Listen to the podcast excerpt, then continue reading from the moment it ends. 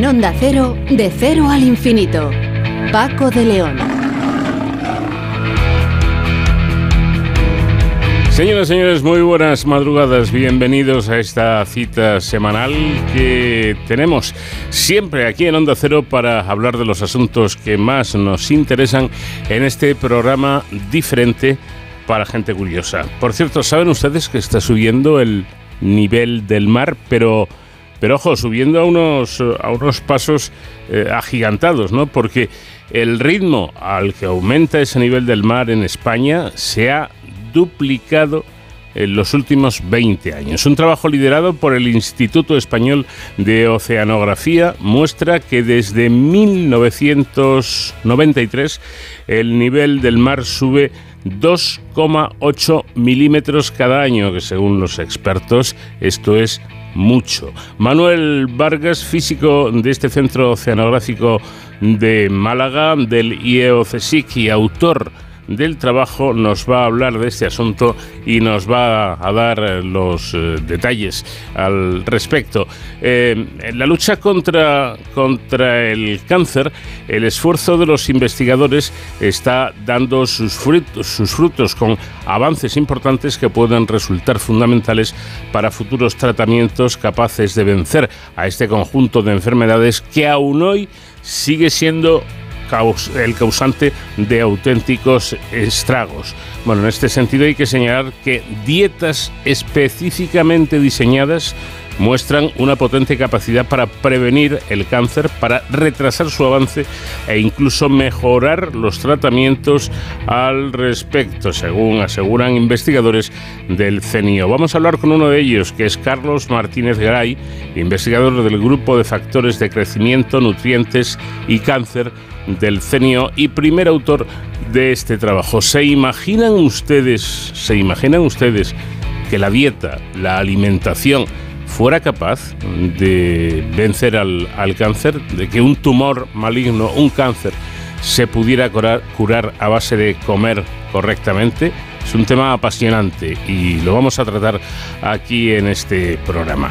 Eh, por cierto, que acabamos de salir de unas elecciones y ya estamos en otras, ya lo saben todos ustedes. La decisión del presidente Pedro Sánchez fue inmediata y tras los resultados de la izquierda en las municipales y autonómicas, eh, Sánchez eh, decidió jugarse todas sus cartas al 23 de julio. Durante la noche electoral saben ustedes que no apareció, no, no hizo ninguna comparecencia ni ninguna declaración, pero a las pocas horas, a la mañana siguiente, sorprendió a propios y extraños anunciando la disolución de las Cortes y la convocatoria de nuevas elecciones eh, generales para esa fecha veraniega. Para reflexionar sobre este importante asunto, mm, vamos a, vamos a mantener comunicación, vamos a hablar con Javier Martín Merchán, que es politólogo y profesor de la Universidad Pontificia de Comillas, a ver si él es capaz de explicarnos, eh, bueno, por, qué de pronto esa, esa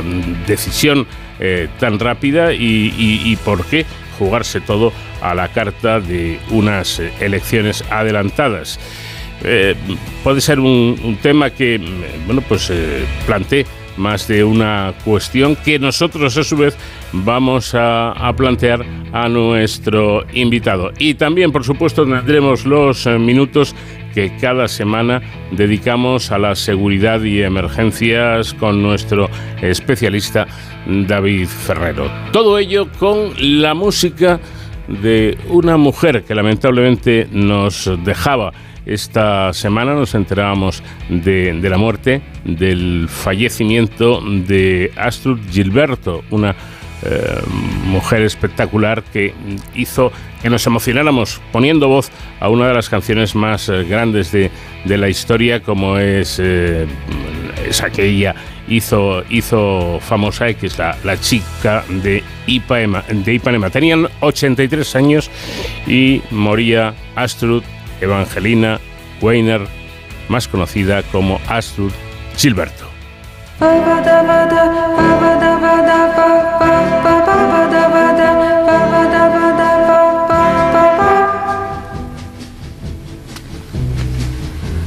me to the moon and let me play among the stars.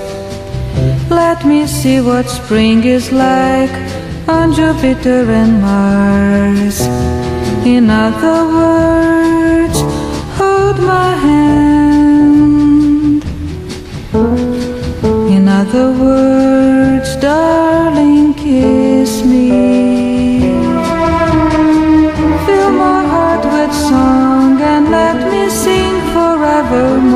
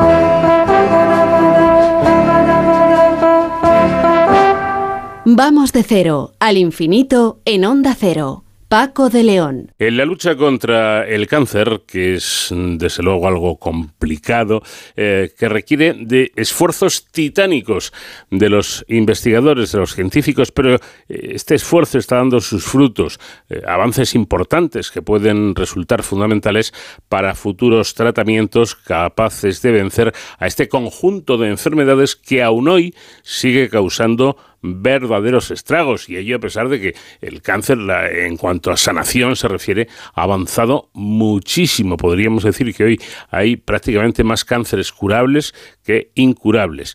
En ese sentido hay que señalar que dietas específicamente diseñadas muestran una potente capacidad para prevenir el cáncer, retrasar su avance y mejorar los tratamientos, según aseguran investigadores del Centro Nacional de Investigaciones Oncológicas. Y es que la dieta contribuye a prevenir hasta un tercio de los cánceres más comunes, por lo que incorporar las intervenciones dietéticas a la terapia o a las terapias oncológicas abrirá una nueva era en el tratamiento del cáncer.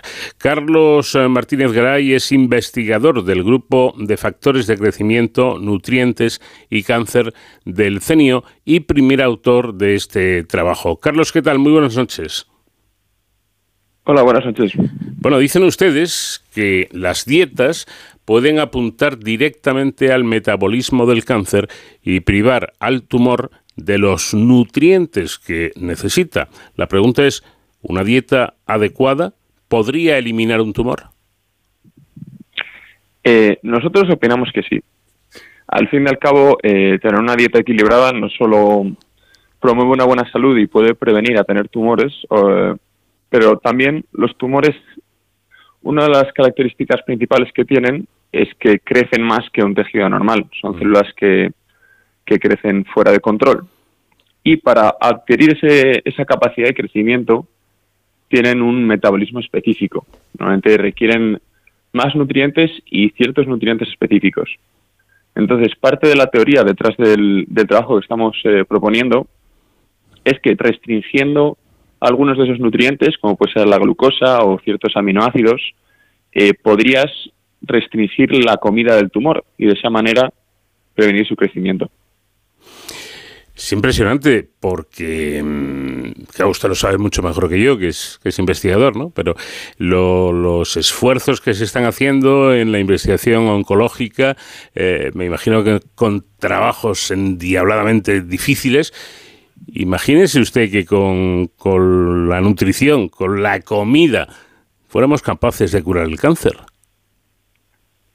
Sí, completamente. Es una es un poco un volver a los principios básicos. Eh, las teorías, o sea, los tratamientos cada vez se están haciendo más y más complejos y más y más específicos, pero en cierto modo la dieta es un aspecto de la salud general que ha, pasado un poco de lado en, en cuanto al tratamiento oncológico.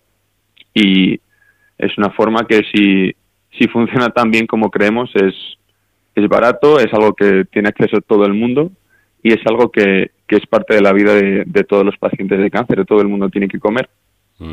Y me imagino que además, a diferencia de tratamientos como la quimio, por ejemplo, eh, es que, es que la, la, dieta, sea como sea, eh, no tiene efectos secundarios, ¿no? Bueno, eso es un, es un, eh, es un aspecto interesante a considerar, porque al fin y al cabo algunas de las, de las dietas que se, que se está discutiendo mucho en el mundo científico para la salud incluyen cosas como el ayuno. El ayuno que es básicamente no comer durante periodos de tiempo de más de 12, incluso llegando a ser tres días sin comer. Y eso sí que es algo que puede tener efectos secundarios. Entonces eh, estas dietas no son solamente una dieta saludable, sino también son una intervención médica. Sí, lo, he leído y, me ha llamado la atención, porque yo no sé si esto tiene que ver, eh, el, ayuno este de, un día o de dos días, eh, tiene que ver con lo que mm, hemos visto en, eh, en, publicaciones incluso de sociedad, algo que hacen actrices y, y personajes eh, famosos del papel couché eh, de eh, estar en, el ayuno intermitente, me parece que se llama. ¿Esto es recomendable? ¿Esto es peligroso? Esto, no sé, me ha sorprendido, desde luego. Sí, el ayuno intermitente es una, una forma como muy accesible de, de aplicarte a ti mismo una, una intervención diquética, digamos, y puede ser tan fácil como no comer durante 12 a 14 horas al día, saltarse el desayuno.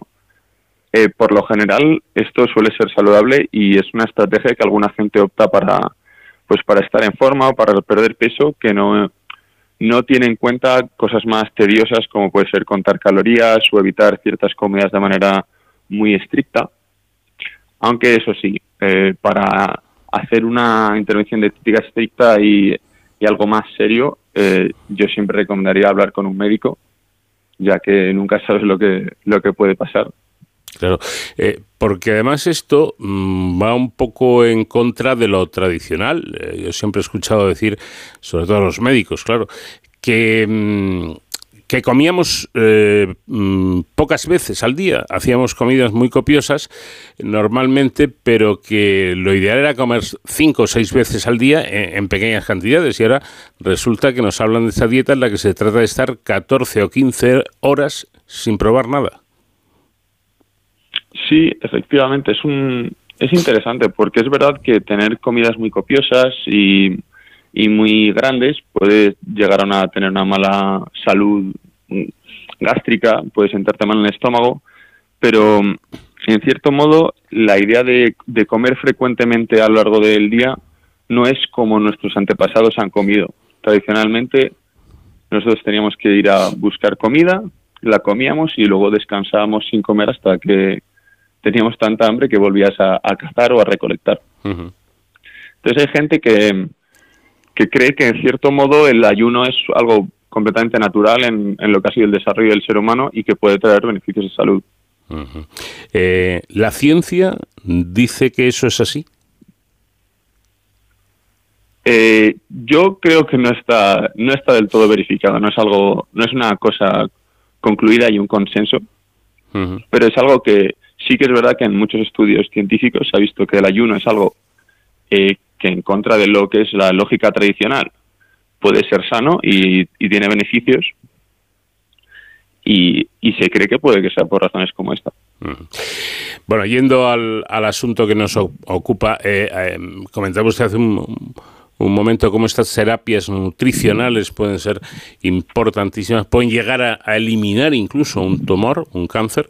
Eh, la pregunta es por qué estas terapias nutricionales no se están aplicando ya a los pacientes? Es una, es una pregunta un poco compleja de responder. Sí que es verdad que es algo que, que parece relativamente sencillo, ¿no? El comer es algo que todo el mundo sabe y que todo el mundo hace y que es aplicable. Pero al fin y al cabo, entre individuo e individuo hay muchas diferencias en metabolismo que todavía no son comprendidas del todo y no todas las dietas son perfectas para todo el mundo. Y eso, junto a, la idea de que detrás de las eh, terapias nutricionales no hay un no hay un incentivo económico tampoco. Las muchos de los ensayos de quimioterapia y otras eh, otras formas de combatir el cáncer, otras terapias tienen un empuje por empresas farmacéuticas que buscan recaudar unos ingresos vendiéndolos y en las en las terapias nutricionales no existe ese incentivo, lo cual yo creo que ha frenado un poco el, el desarrollo. Y luego también que es ahora mismo no se comprende del todo por qué algunas de estas dietas funcionan como funcionan. El ayuno eh, parece que funciona, pero no hay un consenso, un consenso científico todavía lo suficientemente fuerte para atraer la atención de la comunidad médica. Bueno, otro asunto. Explíquenos qué es exactamente la nutrición de precisión. Sí, eh, la nutrición de precisión es un concepto que tratamos mucho en esta publicación y que tal y como está yendo las eh, terapias del cáncer hoy en día, cada vez eh, hay un interés en hacerla más específica a cada paciente cada paciente es único y cada tumor, en cierto modo, es único.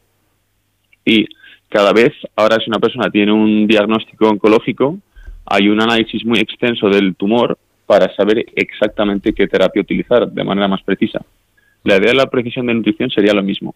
A cada individuo hacer un, análisis profundo de qué comidas le pueden venir mejor, eh, cómo es su flora intestinal, eh, cómo es su cáncer, cuáles son los tratamientos como tradicionales oncológicos que se le van a aplicar y en base a eso diseñar una dieta que contiene unos alimentos específicos o que evita unos alimentos específicos que pueden ayudar a mejorar los resultados en la clínica.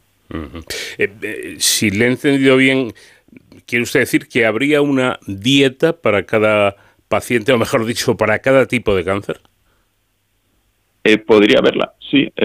ciertos cánceres tienden a, a preferir ciertos, eh, ciertos nutrientes para, para desarrollarse y por lo tanto un diagnóstico de un cáncer específico podría llevar una dieta específica que, que evite un alimento o un tipo de alimentos.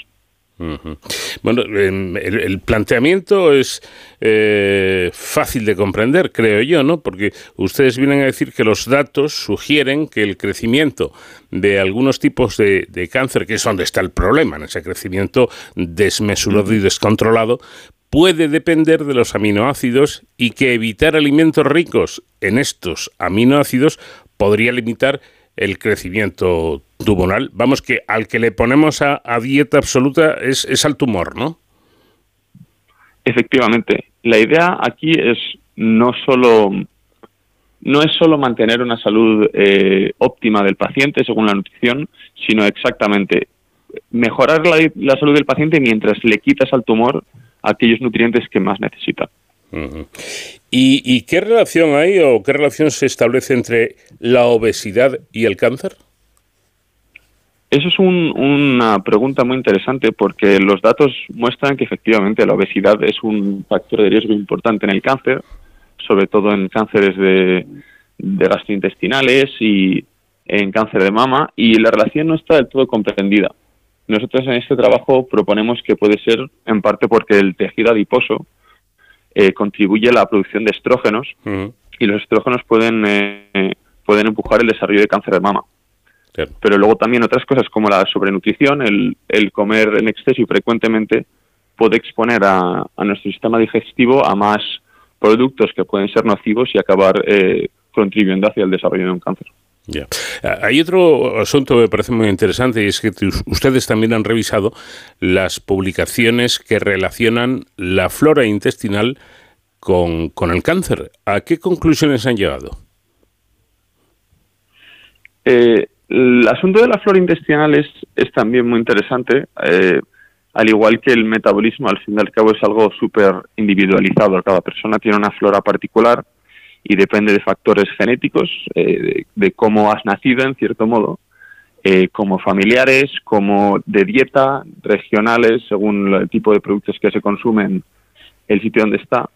Pero es evidente que la flora intestinal tiene un, una relación muy estrecha con, con el cáncer y con la inmunidad frente al cáncer. Eh, nuestro cuerpo, las defensas de nuestro cuerpo tienen que ser capaces de tolerar esta flora intestinal, porque al fin y al cabo son bacterias y hongos y otros microorganismos que no son humanos, y eso en parte ayuda a entrenar a tu sistema inmune a responder hacia las respuestas correctas. Entonces, una mala flora intestinal, lo que llaman la disbiosis, puede llegar a inflamación y eso puede acabar desarrollando o contribuyendo hacia el desarrollo de un cáncer. Eh, bueno, incluso usted dice que ciertos componentes de la dieta pueden provocar importantes respuestas en el sistema inmune. Aquí entramos en otro apartado, lo que puede provocar una disfunción en nuestras defensas que nos hace más vulnerables a la formación de tumores. Eh, esto a mí, mm, seguramente desde mi ignorancia, pero me suena a algo tremendo o por lo menos bastante, bastante serio. ¿eh? Sí, esto puede serlo. Tampoco, tampoco no me sentiría cómodo diciendo que esta comida, una comida específica, un alimento específico, vaya a, acabar con tus defensas y que esto va a hacer que, una persona pueda tener cáncer. Eh, al fin y al cabo es toda una comunicación muy compleja. Pero sí que es verdad que ciertos alimentos están asociados a la, a la inflamación intestinal y una inflamación al fin y al cabo es una actividad excesiva del sistema inmune en una, en una parte del cuerpo. Y esto puede hacer que tu sistema inmune no sea capaz de diferenciar el tejido sano del tejido insano y a la hora de, los primeros estadios de un cáncer, del comienzo de un cáncer, no sea capaz de detectarlo y acabar con él. Eh, ¿Realmente cree usted como, como investigador que la, la gente eh, da o damos importancia a, a, la dieta, ojo, como elemento preventivo y curativo o más bien hay que esperar a que, a que pase el tiempo y que realmente eh, nos vayamos concienciando de, este asunto? Yo creo que en general, o sea, todo el mundo sabe que una, una dieta saludable es importante para, para mantenerte alejado de enfermedades y para evitar tener problemas de salud, especialmente a medida que te vas haciendo mayor. Pero sí que es verdad que es, eh, a la gente le resulta muy difícil hacer eh, cambios de estilo de vida a largo plazo y hacia un hacia un perfil más saludable. Entonces yo creo que todavía hay mucha educación nutricional que hacer sobre sobre qué alimentos deberíamos evitar y, sobre cómo debería comer la gente, pero todo el mundo o prácticamente yo creo que todo el mundo conoce más o menos qué tipo de dieta es saludable. Ya, pero eh, eh, lo que trato de diferenciar, porque evidentemente todos sabemos que la, alimentación es muy importante, pero es que hemos pasado de que la alimentación es importante por una cuestión estética, por una cuestión eh, incluso de, salud, de estar mejor, de poder movernos mejor, de que cuando vamos cumpliendo años podamos estar en las mejores condiciones posible. Todo eso está muy bien, pero hemos pasado de eso a que ahora resulta que con una dieta adecuada podemos curar el cáncer. Eh, sí, a ver, en cierto modo, no, a lo mejor no todos los cánceres son curables por la dieta y, decir que la dieta puede curar el cáncer es un es una es una frase demasiado absoluta, pero no cabe duda que en cierto modo la dieta previene a, a, curar el cáncer y que tener una dieta equilibrada a ciertos individuos puede que haga que no tengan un cáncer de mayores. Claro, claro. ¿Significa eso que tener una dieta perfecta va a eliminar tus probabilidades de tener cáncer por completo? Yo creo que no. Pero al igual que enfermedades cardiovasculares, obesidad, eh, enfermedades autoinmunes, una dieta correcta puede contribuir a, a reducirlo o a prevenirlo. Y algunos individuos puede que sea la diferencia entre tener una seria enfermedad y no. Es que a mí esto este asunto me parece tan, tan eh, sumamente importante, aunque todavía no se pueda ser eh, completamente taxativo a la hora de decir, no, la alimentación cura el cáncer. Bueno, no es exactamente esto, pero, pero que la alimentación eh, es importantísima, según lo que están diciendo estudios como, como este, parece, parece evidente. Bueno, pues esto a mí me llevaría a que el asunto de la nutrición, de la alimentación, de los alimentos eh, mejores y, los menos recomendables, lo estudiaran los niños en los colegios, pero vamos, casi desde, desde su más tierna infancia, ¿no? Sí, yo estoy de acuerdo. Al fin y al cabo, eh, las enfermedades como la obesidad están subiendo y subiendo cada año, sobre todo en, bueno, tanto en países desarrollados como cada vez más en países menos desarrollados. Y en mi opinión, lo más importante es la educación. Todo el mundo tiene el derecho a saber lo que es una dieta saludable, a poder ser capaz de prepararse y, y alimentarse de manera saludable. Y es algo que mucha gente nunca llega a conocer, nunca llega a ser informado, nunca llega a saber la importancia de estas cosas lo cual es una de las maneras más potentes que, tú como individuo, cualquier persona tiene para, para asegurar su salud. Claro, además es, eh, es muy fácil porque, vamos, creo yo, ¿eh? porque el asunto de la nutrición em, eh, está en la, en, la, en la, educación que recibamos. Yo siempre he dicho, vamos a ver, resulta que el azúcar Mm, el azúcar que tomamos, el que echamos al café y tal, es malo o por lo menos no es demasiado bueno. Y yo digo, entonces, ¿por qué, por qué cuando somos un poquito más que bebés nos empiezan a, a dar azúcar? Si a un bebé no le diéramos nunca azúcar, nunca echaría de menos el azúcar, ¿no? Sí, aunque yo creo que nuestras preferencias por, por ciertos alimentos como es el azúcar y las grasas Hmm. no es solo algo aprendido, también hay un, un, elemento natural. Al fin y al cabo, esos son en el, eh, alimentos ricos en energía y nuestro cerebro por naturaleza los, los quiere y los busca. Por eso es, efectivamente, como has dicho, a un niño pequeño le das algo con azúcar, instantáneamente le va a encantar. Nunca, nunca va a rechazarlo y, y va a quererlo. Pero el saber conocer a la gente o informar a la gente sobre los peligros que puede tener y sobre sobre que este tipo de cosas son placenteras y tampoco es necesario evitarlas por completo, pero saber que son algo que debes considerar o tomar en moderación es algo muy importante, en mi opinión son, son temas complicados, efectivamente. Es que casi estamos luchando un poco contra los elementos o por lo menos contra la propia naturaleza humana. Efectivamente ha comentado nuestro invitado algo fundamental en el caso del azúcar, eh, que lo, he puesto como ejemplo, y es que eh, tenemos un cerebro y el cerebro necesita azúcar. Entonces eh, el cerebro en cuanto ve azúcar se lanza a, a, por él como algo natural, como, como, como, como algo casi necesario la cuestión está en, saber medir, ¿no? en, saber tomarlo de, manera que no nos pueda hacer daño. Pero mm, mire usted esto, como decía un amigo mío que era fumador, si yo fuera capaz, capaz de fumarme tres cigarrillos al día, yo no dejaría nunca de fumar, ¿no? Porque ese placer eh, considero que, merece la pena. El problema es que eh, yo creo que nadie es capaz de fumarse tres cigarrillos al día. Al final terminas fumándote una cajetilla, ¿no? Eh, ese, ese problema es serio.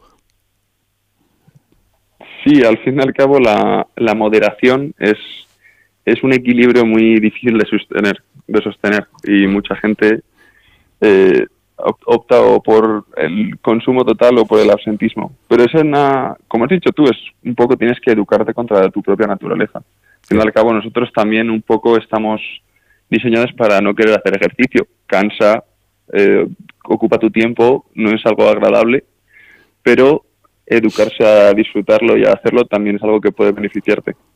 Y la, la, comida es igual. Cualquier persona puede disfrutar de algo dulce o de cosas como el alcohol y, y no es algo implícitamente malo, pero hay que saber siempre hacerlo en moderación y de manera equilibrada. Claro, ahí está la clave.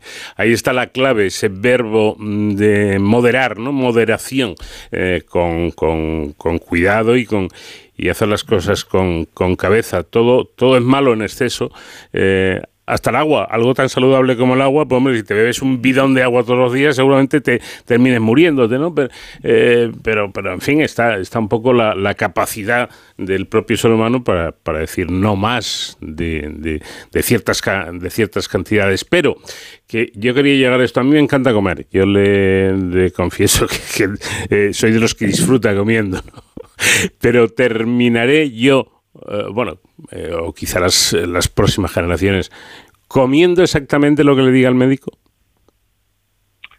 Yo creo que no y, sinceramente espero que no.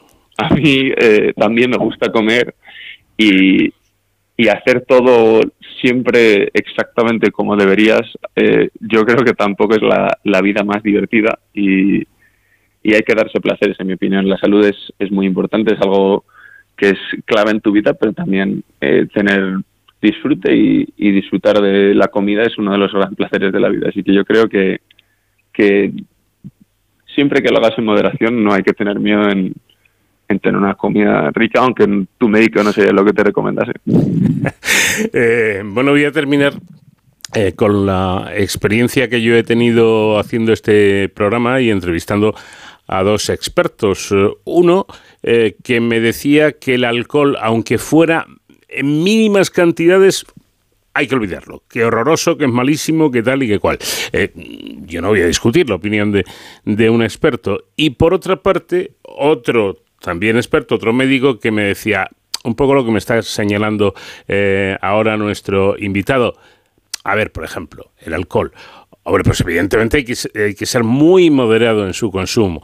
Dice, pero mm, para quien le guste tomar una copa de vino o un whisky muy de vez en cuando, decía este segundo médico, eh, si usted no lo hace, si usted suprime esto, igual vive más años, pero se le van a hacer muy largos.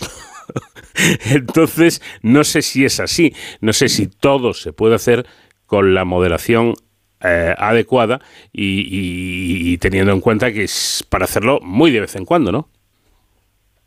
Sí, al fin y al cabo yo creo que, que efectivamente todas las cosas que hacemos tienen implican cierto riesgo y, y, eso no significa que no deberíamos hacer ninguna de ellas. El alcohol, pues efectivamente hay estudios que indican que el alcohol en cualquier cantidad es, eh, es malo, tiene, refleja sobre la salud de manera negativa. Pero eso no significa que por beber una cantidad moderada o pequeña de alcohol vayas a tener mala salud. Simplemente, de cierto modo, conlleva cierto riesgo. Pero efectivamente, mucha gente conoce a, o tiene abuelos y abuelas, gente en, en, en su pueblo, donde sea, que, que bebe vino todos los días y vive hasta los 100 años sin ningún problema. O sea, que no significa que por beber alcohol vayas a tener una mala salud. Simplemente lo que he dicho antes, hay que saber cuándo limitarse y cuándo... Bien, pues yo creo que, queda claro y lo, importante es ese estudio de mm, que ha dado pie a esta entrevista de cómo la alimentación, la dieta, puede influir, influir en los tumores, en el cáncer en definitiva. Carlos Martínez Garay, investigador del grupo de factores de crecimiento, nutrientes y cáncer de del CENIO y primer autor de este trabajo. Gracias por habernos atendido y enhorabuena por esta investigación. Muchas gracias y, muchas gracias a vosotros por, por invitarme a hablar de, este tema tan interesante y que yo creo que, que, es muy importante informar a la gente sobre, sobre la nutrición y la salud. La, la, la,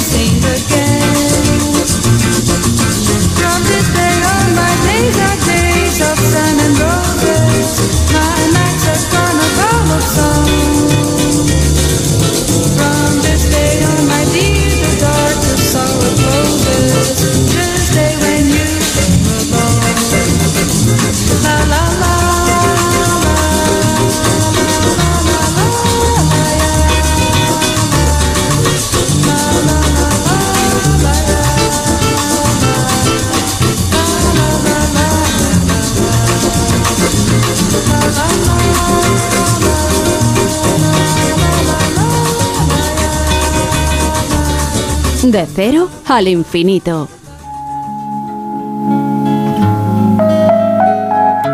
Esta noche Sonsoles Sánchez Reyes nos acerca a una historia que tiene que ver con la, con la ciencia y con su aplicación en medicina. Sí, en definitiva, la historia de un hombre al que la humanidad le debe desde luego muchísimo. Sonsoles, ¿qué, qué tal? Buenas noches. Muy buenas noches, Paco. Bueno, una, una enfermedad, muchas muertes y una vacuna. Vamos ya con los eh, detalles. Del inglés Edward Jenner, padre de la inmunología, se dice que es el hombre que ha salvado más vidas en la historia por su descubrimiento que revolucionaría la ciencia. La vacuna contra la viruela, una de las más temibles plagas que causó la muerte del faraón Ramsés V hace más de 3.000 años y la del zar ruso Pedro II en 1730. Edward Jenner nació en 1749 en la pequeña localidad rural de Berkeley, en el condado de Gloucester, el octavo de los nueve hijos del reverendo Stephen Jenner y su esposa Sarah. Sufrió viruela en su infancia, que le dejó secuelas. Apasionado de la poesía, fue conocido como el sabio poeta, aunque no sería famoso por su obra literaria. A los cinco años murió su padre, siendo criado por su hermano mayor, también clérigo. Con 14 años fue aprendiz del doctor Ludlow, cirujano de Chipping Salisbury, de quien adquirió el conocimiento de la práctica médica y quirúrgica. A los 21 años, en 1770, completó su formación en el St. George Hospital de Londres, con el gran cirujano e investigador John Hunter, convirtiéndose así en su alumno preferido e iniciando una amistad que perduraría hasta el fallecimiento de Hunter en 1793. Hunter decía a Jenner, ¿por qué especular y no experimentar? Muchas cartas de Hunter a Jenner se han conservado, pero las de Jenner a Hunter se han perdido. En 1772, con 23 años, Jenner regresó a Berkeley como médico y cirujano. Aunque en años posteriores ejerció la medicina en Londres y Cheltenham, residiría en Berkeley el resto de su vida.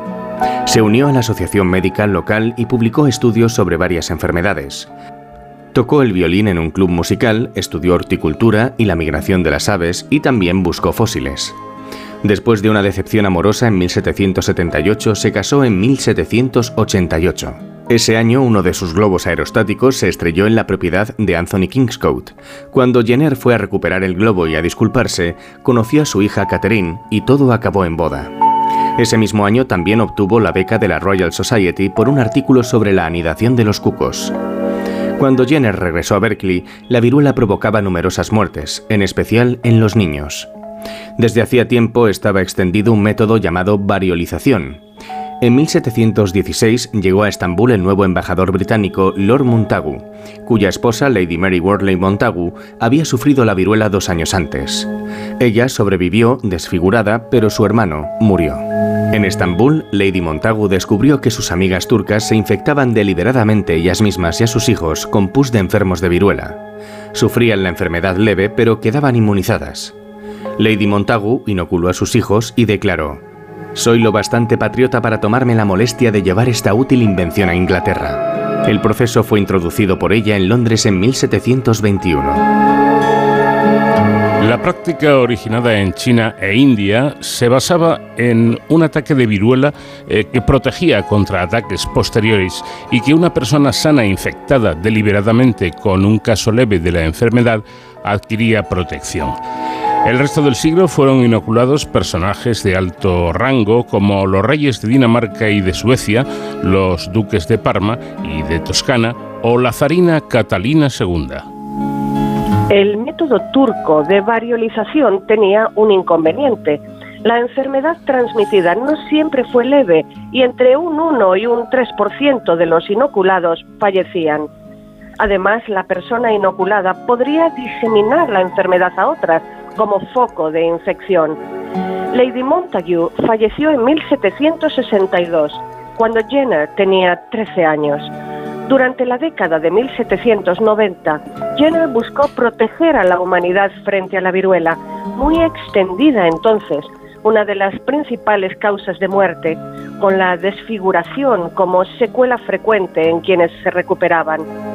Médico rural, Jenner observó que los ganaderos, sobre todo lecheras, que rozaban las pústulas en las ubres de las vacas enfermas, contraían la viruela bovina, que les provocaba ampollas en las manos. Sin embargo, luego no se contagiaban de viruela humana. Una lechera, Sarah Nelms, consultó a Jenner sobre las ampollas de su mano. Él le diagnosticó viruela bovina y Sarah confirmó que una de sus vacas, una vaca de glosa llamada Blossom, había tenido viruela vacuna recientemente.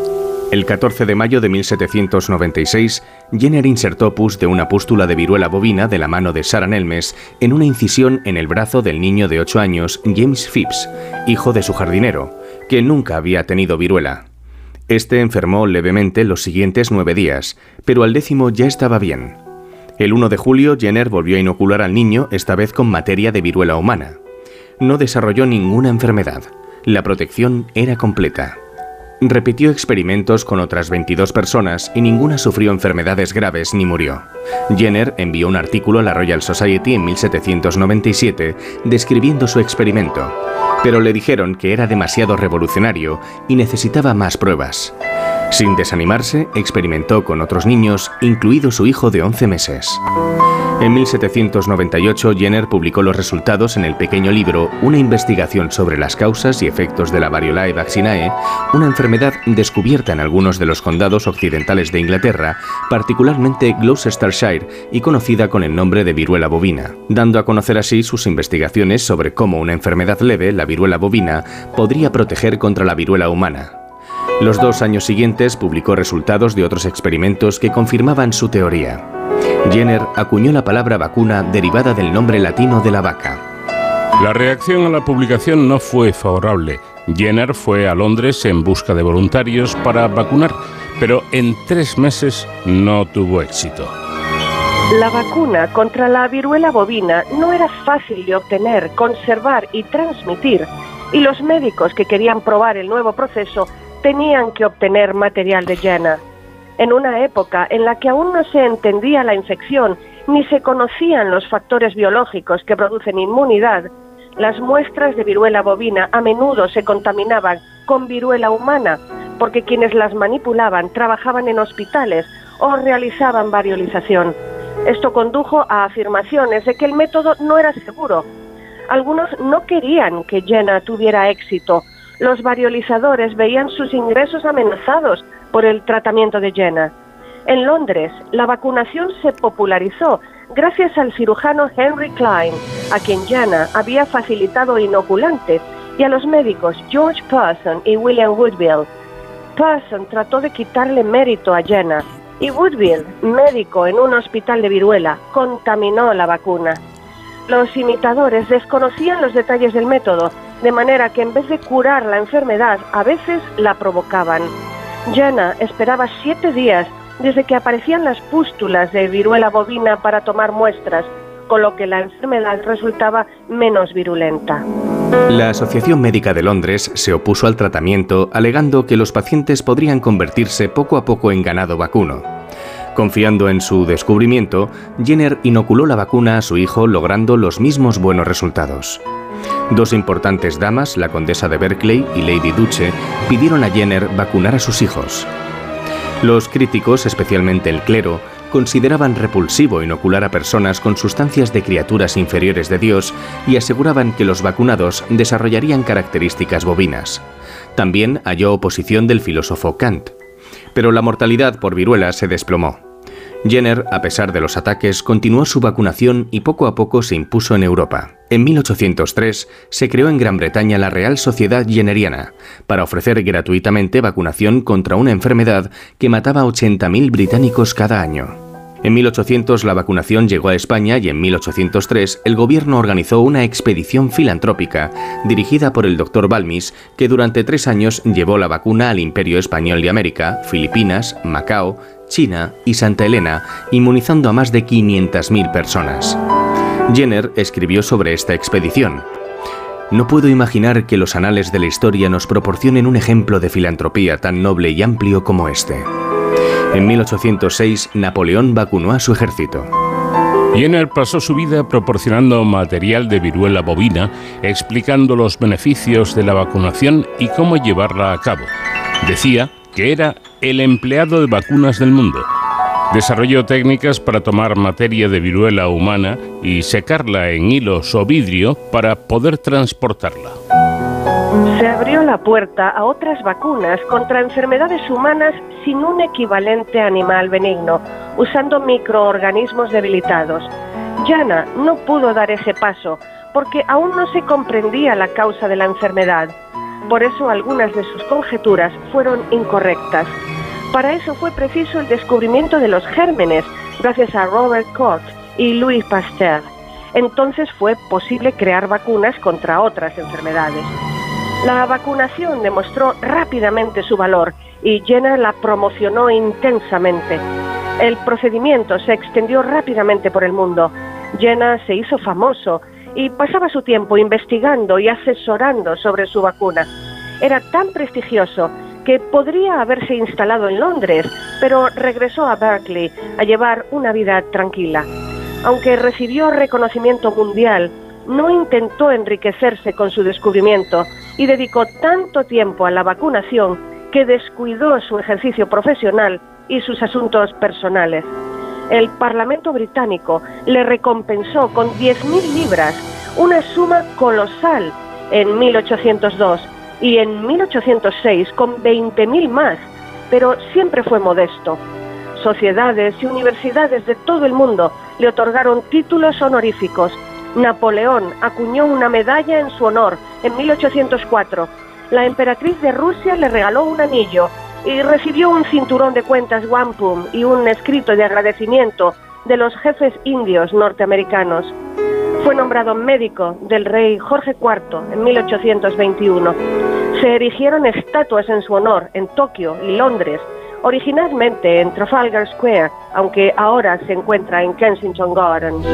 Jenner dedicó su vida a llevar a cabo la práctica y se aseguró de que fuera gratuita para quienes más lo necesitaban, convirtiendo una casa de verano de su jardín en la primera clínica de vacunación del mundo a la que llamó el Templo de la Vaccinia.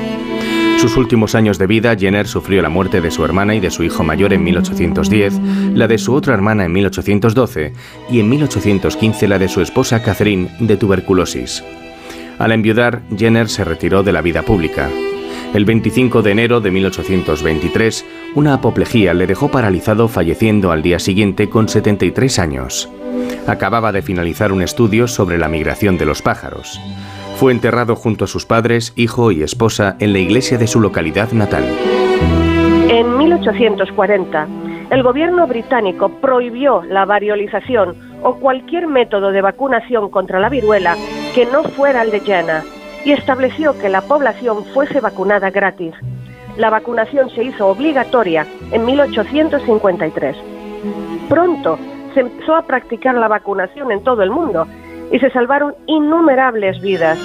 En 1967, la Organización Mundial de la Salud, OMS, lanzó su campaña para erradicar la viruela en el mundo, en especial en América del Sur, África y el subcontinente indio. Equipos internacionales vacunaron a todas las personas en las áreas de riesgo. El último caso conocido de viruela fue el de un joven en Somalia en octubre de 1977. En 1979, un esfuerzo internacional culminaba el trabajo de Jenna. En Ginebra, Suiza, los 19 miembros de la Comisión Mundial para la Certificación de la Erradicación de la Viruela corroboraron que la enfermedad, que solo en el siglo XX causó 300 millones de muertes, había desaparecido, como ya predijo Jenner en 1801. Los últimos especímenes del virus de la viruela se custodian en dos laboratorios, los CDC de Atlanta en Estados Unidos y el Instituto Vector en la Siberia rusa, entre enormes medidas de seguridad. En la casa museo de Edward Jenner, en Berkeley, se puede ver su estudio y su jardín con la cabaña rústica que llamó el Templo de Basinia, donde vacunaba gratuitamente. Bueno, pues la historia de un hombre que de alguna manera cambió el rumbo de las cosas, un rumbo que no era nada bueno por esa enfermedad mortal y que gracias a él pues se consiguió superar. La próxima semana más. Gracias, Sonsoles. Buenas noches. Gracias a ti, Paco. Un abrazo grande. De cero al infinito.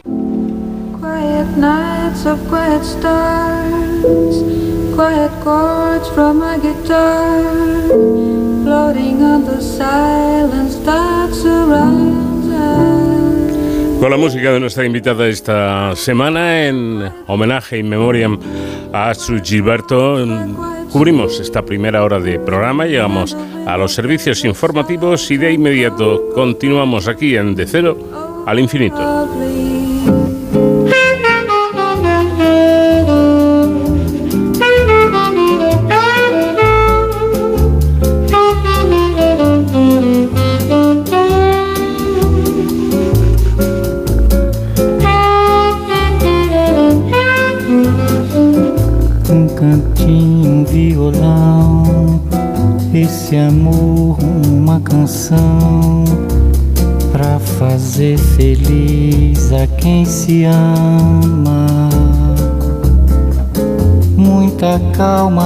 Pensar e ter tempo pra sonhar. Da janela ver seu corcovado, o redentor que lindo. Quero a vida sempre assim, com você perto de mim, até o apagar da velha chama. E eu que era triste, descrente desse mundo, ao encontrar você eu conheci o que é felicidade, meu amor.